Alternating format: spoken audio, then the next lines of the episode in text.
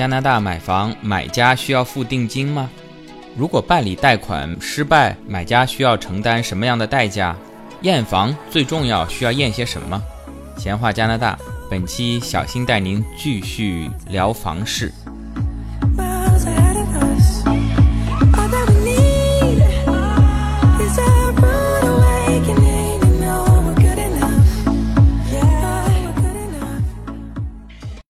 话加拿大，我是小新。这一期我们接着上一期来说说这个买房的流程。上一期我们讲了您如何看房子，在魁北克的法律还是非常保护购房者的利益的。像二手房来说，它要求上家要如实的将房屋的一些问题做一个书面的声明。同时呢，卖家中介呢也要签字确认，承担相应的连带责任。那么一旦您看中了这个房子以后，挨下来该走怎么样的流程呢？通常我们分四步，第一步是下 offer，这个 offer 不是录取通知书，相当于一个买房的要约。第二步呢是验房，第三步呢是办贷款啊，当然您如果不贷款付全款就没有这一步。第四步呢还是过户。我们先说第一步啊，下 offer。咱们在国内买过房的朋友们，咱们都知道，在国内通常是中介带您上门看房，如果各方面您都觉得满意、看中了，当场就可以跟中介、跟上家说啊，这套房我要了。那么价格上或者是接受啊，或者是直接还价。比如说你这套房子开价五百万，那他说四百八。可不可以啊？然后同时再聊一下这个，比如说啊，中介费全部由你下家出，税费啊，我上家要的是到手价，包括家里面的家具哪些送，哪些不送，都可以现场谈啊。大家面对面的形成了一个共识，比如说最后四百八十万不行啊，四百九十万，双方都能接受这个价格。好，大家回到中介的这个办公室人事房里面，大家坐下来把这个合同签了。约定这个房价是多少？我是几月几号之前把我这个贷款办下来付给你，几月几号过户。同时，如果贷款逾期的话，每天要赔千分之多少的房款？如果逾期超过多长时间啊？这个合同作废赔多少钱？同样的，你上家如果几月几号之前还没把房子腾出来，也要承担一定的罚款。这是国内通常是这样的。那么在加拿大。在魁北克这边，通常大家是不会当面的跟上家去谈这个价格的。这边的房屋买卖呢，出价的过程啊，有点像拍卖，哎，但不是拍卖，应该说是像招标。拍卖是等于几个买家大家在那里叫价，看谁叫的价格高，最终成交。它更像是招标，大家觉得这个房子有意向了啊，那么回去。各自呢跟各自的买家的中介回去以后呢，对这套房子下一个 offer 啊，也就是像投标一样，我我来投标了。比如说这套房子房东开价是一百万，那么您如果看中了以后呢，您回去跟您的买家中介商量一下，他会给您一些建议。他觉得这套房子大概市场价是多少？他觉得您呢出到多少的价格呢，可以把这套房子拿下。比如说商量好了啊，您决定出九十八万，您就把您的出价写在这个 offer 里面，由您的中介去把这个 offer 交给卖家的中介。当然，可能同时有好多家都看中了这套房子，大家都下 offer，那么最终呢，由卖家他来选择一个他最满意的 offer 来决定把这套房子卖给谁。那么通常情况下是价高者得了。呃，你出九十八万，人家出九十六万啊，那你就赢了。如果人家出一百零一万，那你就输了。呃，那你说我后悔了，这套房子我非常想要，我决定出一百零二万。对不起，晚了，这个已经成交了。这一点上，在魁北克特利尔这里，目前呢，可以说还是有一点买方市场，通常还是有还价的余地。也就是说，不管房东出价一百万也好，五十万也好，您给他的 offer 呢，通常是还价的。这一点呢，很多咱们在多伦多跟温哥华的朋友到了蒙特利尔买房的时候呢，啊，通常会大吃一惊，说啊，你怎么出价还能低于卖家的报价呢？因为在这两个城市啊，房价上涨的比较快，呈现出一种卖方市场的景象。您如果去下 offer，如果比他的报价低啊，那您是肯定没办法成交的。通常您都要比他的价格高，而且啊，在上涨最疯狂的时候，有的时候会有十几位买家同时看中一套房子，大家去抢。这个时候啊，如果房东报价是一百万，你可能要出到一百一十万，甚至更高，才能确保您抢到这套房子。有些房子啊最终的成交价甚至比房东的报价还高出了百分之五十。而在蒙特利尔，暂时还没有这种情况，您还是可以还价的。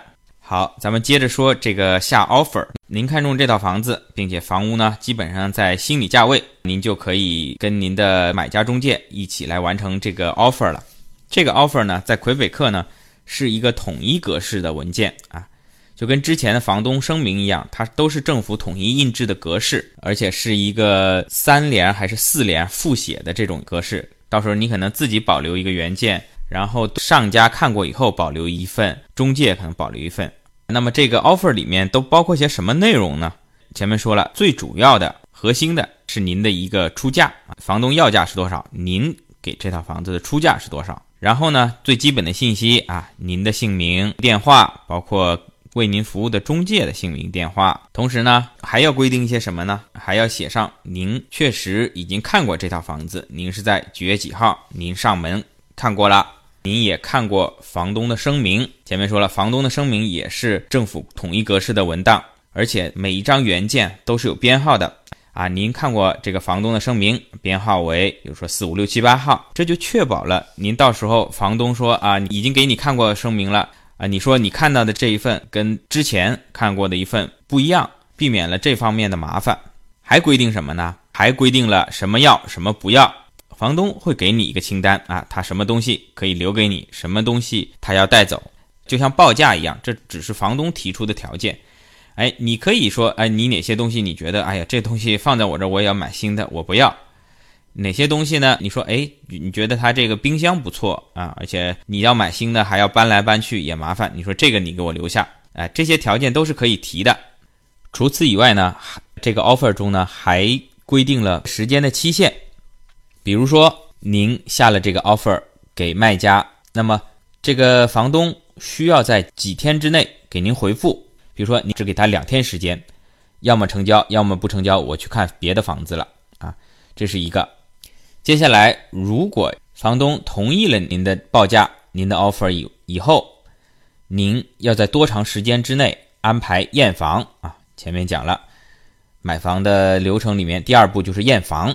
验房以后呢，根据这个验房报告，多少天之内决定下一个步骤。后面接下来我们讲验房的时候会讲到啊，验房以后您觉得不满意，您是可以不买的。如果验房也 OK 了的话，接下来的实现呢，就是办贷款和过户，通常会要求你在一个月之内把贷款办下来。贷款办下来以后呢，再在一个星期之内完成过户。详细的规定了这些时间点。如果咱们听友来这边买房的时候要注意的一点是呢。这个贷款的实现啊，因为无论是您是全款也好，贷款也好，呃，都涉及到一个把咱们国内的钱转过来的时间，所以呢，你要跟你的中介说好，这个时间呢，要请求上家给您一定的宽限，或者比如说普通的老外可能办个贷款两周就下来了啊，他放个二十天，那您呢最好放个。一个月甚至四十天，而且啊还要考虑到一些加拿大的假期和国内的假期，因为您国内如果碰到国庆节啊、春节啊啊，一下子就放假七天，可能小半个月就过去了，这样呢会影响您的付款时间啊，最终呢有可能影响房屋的成交。这是 offer 里面实现这一块。那前面说了，最最重要的啊还是出价啊。出价呢，首先包括一个总价，比如说这个卖家啊报价一百零五万，咱们好算点，您出价是一百万，这个您是要写上去的。然后呢，您还要写什么呢？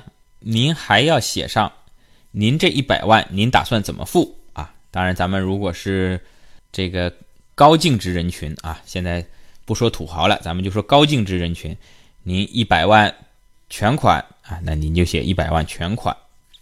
啊，通常我们是要贷款的，在加拿大，对本地人最低的首付比例可以达到百分之五、百分之十。那么对于外国人或者说新移民，暂时还没有稳定的工作、稳定的收入的话，您的首付比例呢，最低是百分之三十五，就是一百万，你就写上我首付 down payment 三十五万，另外呢，贷款六十五万，完事儿了吗？还没有，您还要写上您希望达到银行贷款的利率是多少。哎，这点跟国内不太一样啊。国内呢，通常说你买家你去贷款好了啊，你贷得到贷不到啊，都是你的问题。你如果最终贷款失败了，这这个定金也别想要回去了。那么在魁北克这边呢，啊，您可以在您的 offer 上直接约定贷款的利息。呃，什么概念呢？比如说还是贷款六十五万。按照目前加拿大利率，如果是百分之二点五的话，大概每个月要还三千多块钱啊。我觉得呢，这个我可以承受。那么我就写啊，我给你的出价是首付三十五万，贷款六十五万，贷款的利率呢要百分之二点五。同时呢，你可以写上你的贷款年限啊，这里最长大概是二十五年、三十年啊，不同的银行不一样。这个政策啊，同样是有利于买家的。如果您最终到银行去申请，比如说二点五的利率拿不下来，突然利率涨了，涨到三啊，甚至是三点五，那么我测算一下，我每个月要多还的钱，我入不敷出，或者说呢，根据现在的这个还款额度呢，银行呢以我的收入就不会批给我贷款，这笔买房的交易就无法成交，这个 offer 也就作废了。这不像国内，国内如果你买房贷款失败了，那你是买家承担责任啊，你没有贷到款啊。在蒙特利尔这边呢，你如果贷款没有贷到，甚至说你贷到了，但是利率不合算，银行现在利率给的高啊，这个 offer 都可以免费的就作废了，您没有支付任何的定金，也没有罚款，对卖家来说呢，耽误了一段时间，失去了一些潜在的客户。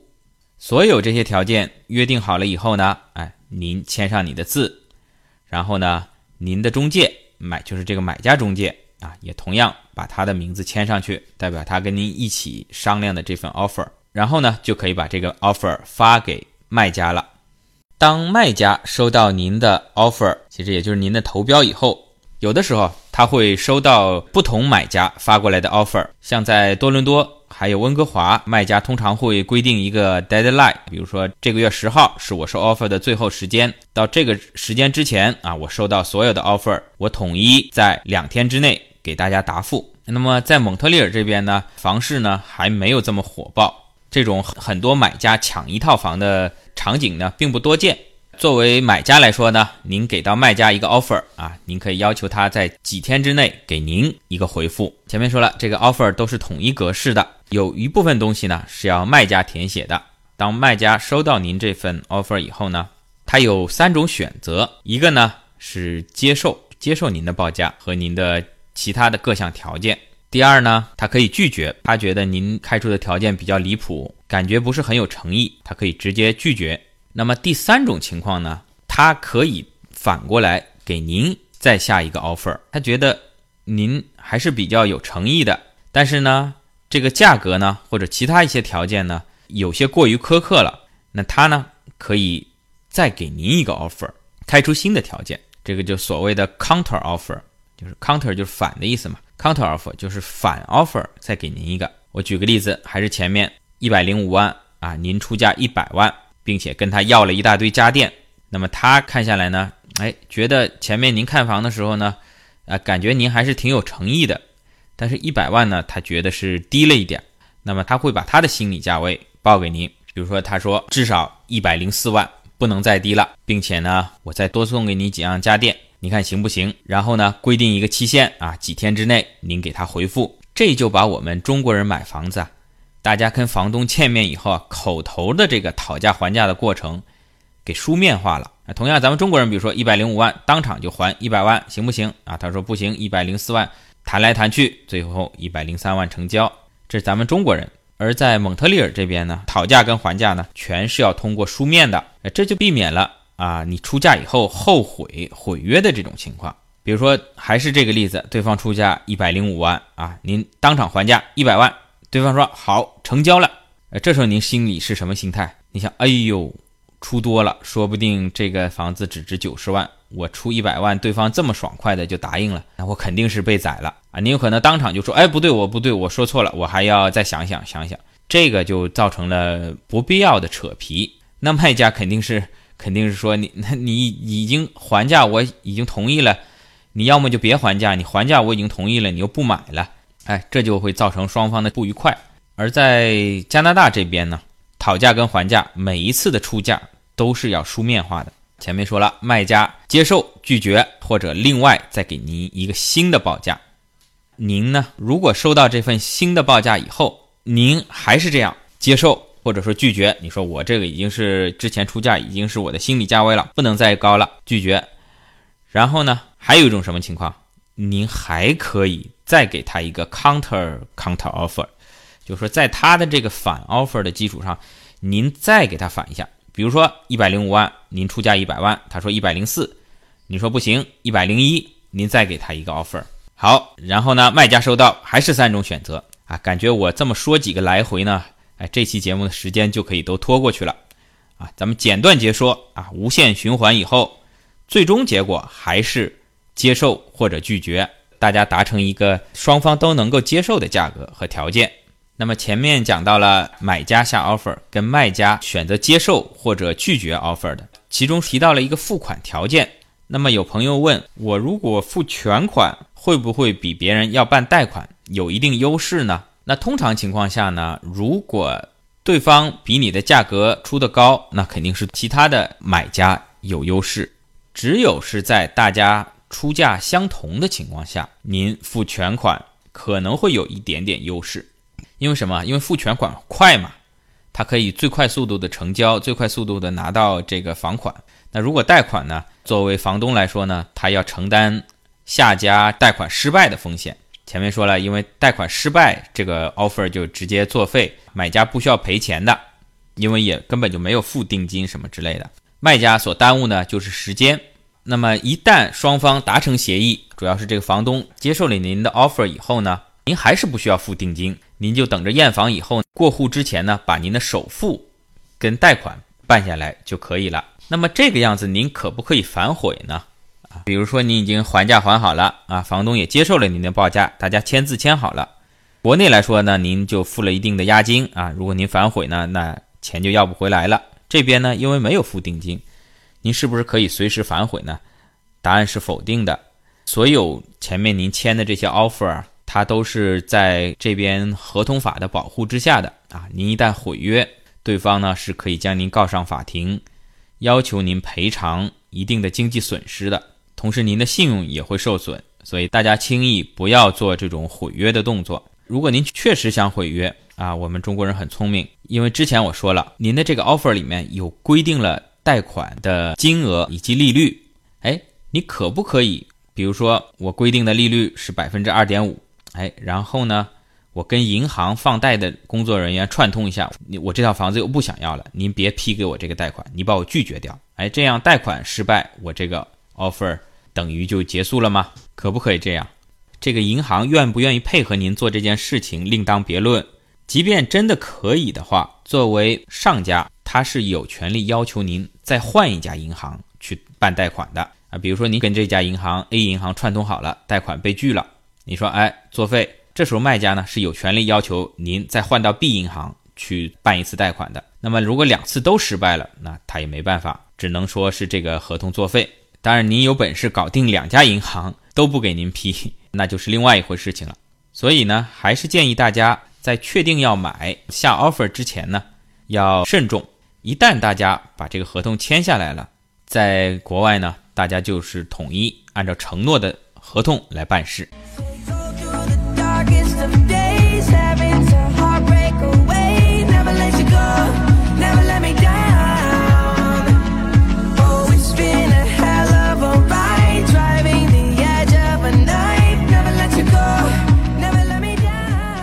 前面说了有这个 offer，还有这个反 offer，就是你的出价和对方的还价，还有反反 offer。除此之外还有哪些呢？还有一种 offer 叫做条件 offer，就是说在某种条件下。这个 offer 才能生效。它应用于一些比较极端的例子，比如说这套房子是整个一栋大楼，里面可能是分五六个单元，产权呢是统一的，但是里面的出租呢是可以分别出租给六个客户，等于是六个两室一厅合成一栋大楼。那么你可能看的时候呢，只看了外观，因为具体里面呢还住着好多租客，你不能说房东要卖房了，然后这六个租客呢就每天应付这些看房者。今天你说要看房了啊，我给你看，明天我又要来给你开门。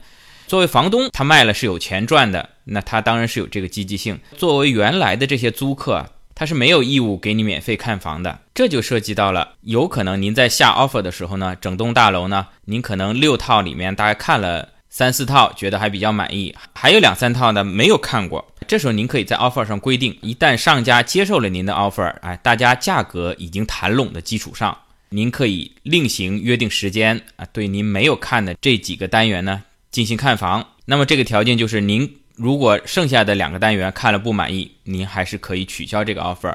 如果满意，这个 offer 就按照这个价格继续走下去。这对于租客来说呢，也不用应付每一个购房者了，因为这次要来看房的这位购房者，他的价格已经跟上家达成一致了，只要看了满意了的话，就会成交。就这位看房者有可能就是这位租客未来的房东了，因为次数比较少，他也只能积极的配合您看房了。这是一种情况。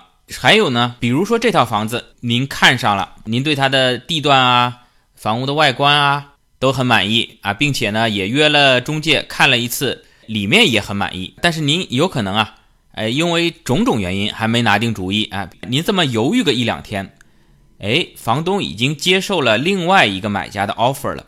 这个时候您是不是就完全没有机会了呢？前面如果听得仔细的听友，其实很快就能有个答案，还是有机会的。万一前面的这位买家贷款没有成功，就造成之前的 offer 作废了。那么您还是有机会去买这套房子的。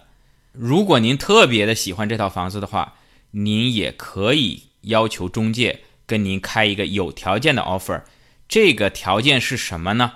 就是之前的 offer 如果贷款失败的话，您作为第一顺位的啊继承人啊，不能说是继承人，第一顺位的买家有权先和这个房东签约。前提是房东也要认可您的出价等一系列的条件，啊，比如说还是这套房子啊，您看中了，您联系了这个中介说我要出 offer，那中介一打听呢，说，哎呦，对不起，这套房子呢，房东已经接受了前一个买家的 offer，人家已经看房验房，并且都觉得很满意了，现在走到什么流程呢？后面的二十天呢，是给买房者办贷款的，但是您看下来呢，还觉得这套房子您特别满意。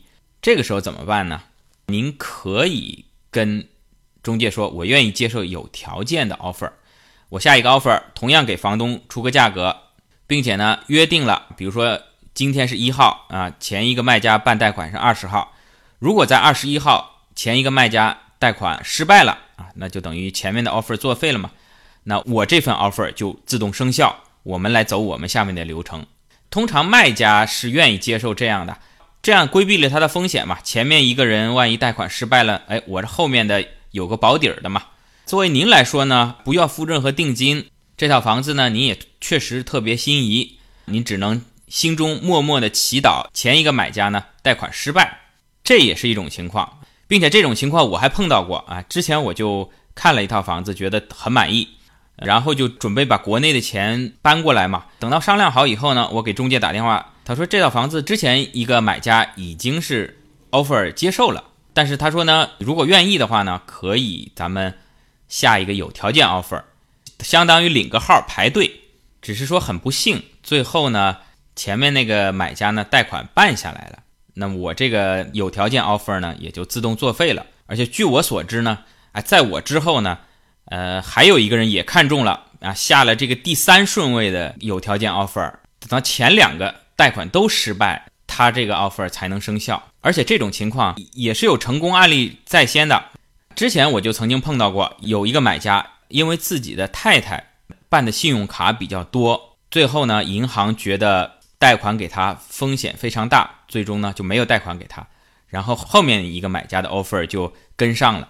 这也就是为什么我在之前有一期讲办信用卡的时候，一再提醒大家，在加拿大您不要去办过多的信用卡，不能因为有一些小礼物啊、一些小恩小惠啊，您去办很多的信用卡，这个对日后的信用贷款是有影响的。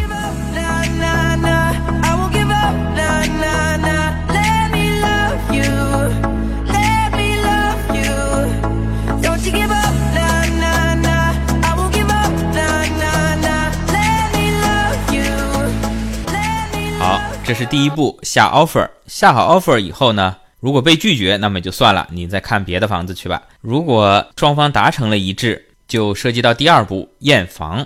在魁北克买房验房是必须的。我听说在多伦多是卖家市场嘛，同样两个买家，如果一个要求验房，一个不需要的话，那您要求验，你就没办法成交了，这房子就被另外一家抢走了。那么在魁北克蒙特利尔这边验房是一个必须的流程。这边呢，您要选择专业的、持有牌照的验房师来对您所要买的这个房子进行充分的检验。他会出具一份有法律效力的验房报告。根据这个报告呢，咱们再走后续的流程。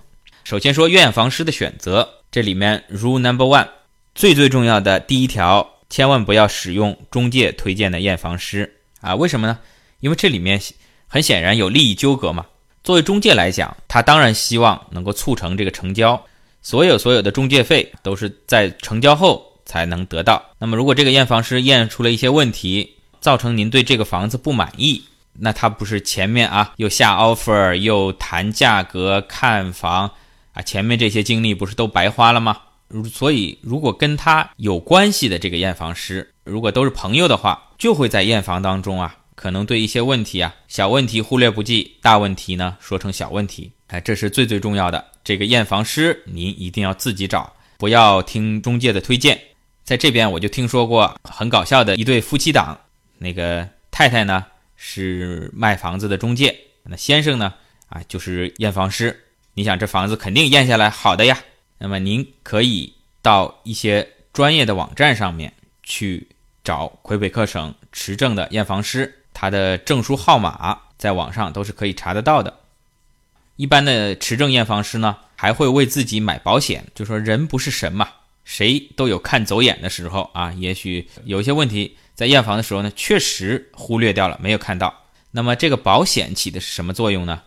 就是说，啊，这个时候确实是验房师的责任。你比如说这个房子一个柱子要断了，这个我维修一下要花几万块。那你验房当初没给我验下来啊，是你的责任。好，没关系，验房师赔给你。然后呢，他找这个保险公司来索赔啊。所以有保险呢，就更多一层保障。而且啊，通常您如果这个 offer 对方房东接受了以后呢，您要尽快预约这个验房师啊，因为很多好的验房师啊都比较忙。前面说了，您 offer 里规定十个工作日之内是要上门验房的。他一旦时间安排不出来呢，嗯，那就耽误您的这个成交了。验房当天呢，您是要到场的。具体验些什么呢？这一点我不是很专业，我只是在旁边从外行的角度看看啊。比如说他会拿水平仪啊，测测这个房屋是不是有倾斜，因为很多房子比较老了嘛。看看外墙，然后保温层、门窗，要拿梯子上到屋顶，看看屋顶的状况啊，有没有裂缝。下水道有没有堵塞？上水是不是好？然后在加拿大冬天取暖很重要嘛？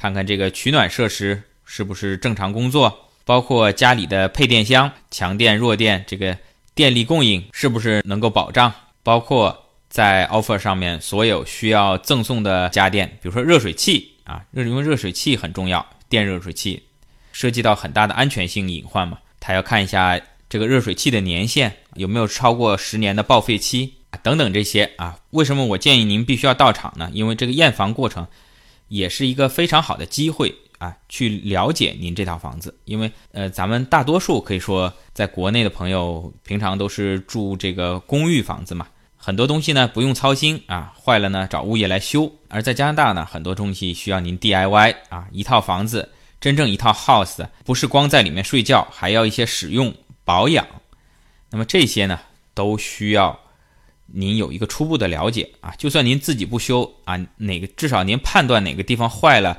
该叫谁来修啊？你是水的问题找水管工，还是电的问题找电工？您要有一个大致的了解。所以验房过程中啊，您最好是跟着这个验房师啊啊，说不好听的，您一个是监督他工作啊，另外呢，一边看一边可以问问，哎，这个东西我平常该怎么维护？呃，有可能出现什么问题？这是 house。那么公寓的验房是不是相对来说就不太重要了呢？这样的观点呢，不能说全错。一些比较新的公寓啊，有些公寓可能是还在五年的开发商的保修期内的，那这应该说是没有太大问题的。呃，还有一些呢比较新的十，比如十年以内的公寓，不太会出现大的问题，你也可以比较放心，因为这种公寓。或者说，condo，平常你每个月是要支付一笔物业费的。这个物业费啊，除了包括走廊里这种公共设施的电费开销啊、保洁啊，有的好的公寓门口有个保安啊，保安的工资啊，更高级一些的这个 condo 有带游泳池啊、健身房啊，就您的物业费除了包括支付日常开销以外啊，还包括呃您的窗户坏了，他要给您修窗户啊；墙裂缝了，他要给您修墙啊。包括了一些日常维修的费用，但是但是还是要看您平常交多少物业费。物有一些房子啊，它的物业费非常便宜，它呢只能 cover 日常的一些普通的维修，这个呢是包在物业费里面的。但是有一些大笔的开销，这个物业费啊是不足以支撑的。比如说您这公寓整个一栋大楼房顶，在加拿大呢天气比较冷，这个房顶的使用寿命呢通常十五年到二十年。啊，房顶开裂了，使用寿命到了，要换掉，一下子好几十万。之前收下这些物业费的结余呢，不足以维持这个房顶的维修啊。那么好了，怎么办？不修吗？那肯定是不行的。于是呢，那就跟每一位业主来收这个维修费啊。我就碰到过有的买房的时候没有特别仔细的验房顶，哎，我也不住顶楼，然后我住一个公寓，平常交的物业维修费跟我没关系啊。结果呢，住进去没两个月。物业账单来了，六千块修屋顶，你付不付？你肯定要付，不付就告你，对吧？或者说电梯，哎，这个说不准的，机械的东西哪天坏了，修电梯啊，一大笔费用，物业费又不够了，挨家挨户的收钱吧。在有一些高级的公寓，确实是没有这笔费用的，但是啊，经不住它的物业费贵呀，它平时物业费就贵啊，人家比如说几百，他要上千，并且啊，这物业费每年。还都在上调。好，说回来说验房，那么就说您即便是公寓的验房，您要请一位负责的验房师，他也会仔仔细细的对这套房子进行检验，包括爬到一个很高的大楼的楼顶上面去检验它的房顶。虽然您不住顶楼，同时呢，一些好的验房师呢，还会跟维护这个大楼的物业坐下来看看，哎，你们物业平常收的这个物业费有多少结余啊？万一有一些大的维修，可不可以支持？还是说要另外向我的客户收费？这些全都是要了解清楚的。验房师验好房以后呢，会给您一份验房报告。如果作为老房子呢，多多少少会有些问题，一二三四五六啊，有些大问题，有些小问题。那么您拿到这份报告以后呢，如果真的有什么大的问题呢，您可以直接根据这份报告，我不买了。您如果还是决定买呢，您可以要求房东。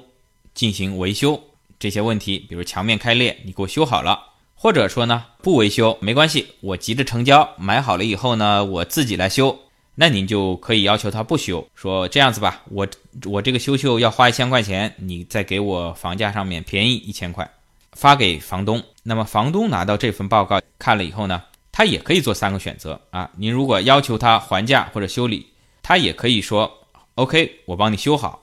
或者说呢，我接受你的还价。还有呢，之前 offer 您还价还的已经比较厉害了，我呢是不愿意做任何的让步了啊。您爱买不买，也是有这三种选择，不卖了，给您维修或者给您便宜一点。好，这一期的时间又差不多了啊。这个一说起买房啊，对咱们中国人来说非常重要，这个不得不把它说的细一点。咱们争取在下一期把这个买房的话题在三期之内把它结束。好，谢谢大家的收听，欢迎评论点赞。如果您觉得对您有帮助，欢迎转发，谢谢大家。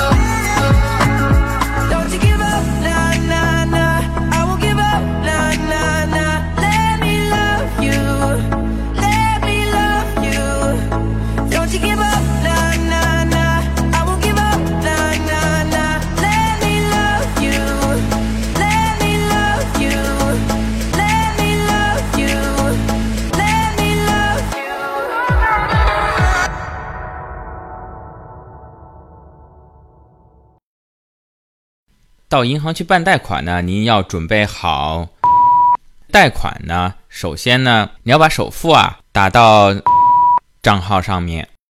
过户的时候啊，我们需要交接。